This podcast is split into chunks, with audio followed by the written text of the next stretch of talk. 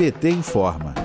Em visita ao Piauí, Lula conheceu nesta quarta-feira, 18 de agosto, um dos três centros de reabilitação do estado para atender pacientes com sequelas da Covid-19. Após ser informado pelo governador Wellington Dias que no país só existem cinco centros de reabilitação, três deles no Piauí, Lula lamentou que não exista nenhuma iniciativa do governo federal para o tratamento pós-Covid.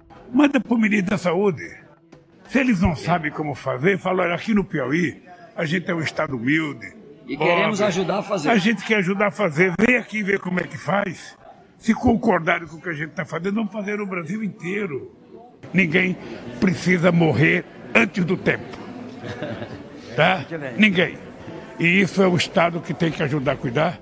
O ex-presidente conversou com algumas das pessoas atendidas no centro visitado, que fica na capital Teresina, e foi destacado o ótimo atendimento. Um dos pacientes que Lula conversou disse que passou 60 dias internados na UTI e, quando deixou o hospital, mal conseguia mexer as mãos, mas que agora está fazendo tratamento há três meses e conseguiu voltar a andar e dirigir. A deputada Regiane Dias, do PT do Piauí e presidenta da Comissão dos Direitos das Pessoas com Deficiência da Câmara dos Deputados, explicou a Lula que a luta atual é obter recursos federais para abrir outros centros pelo país e ajudar a manter os que já existem.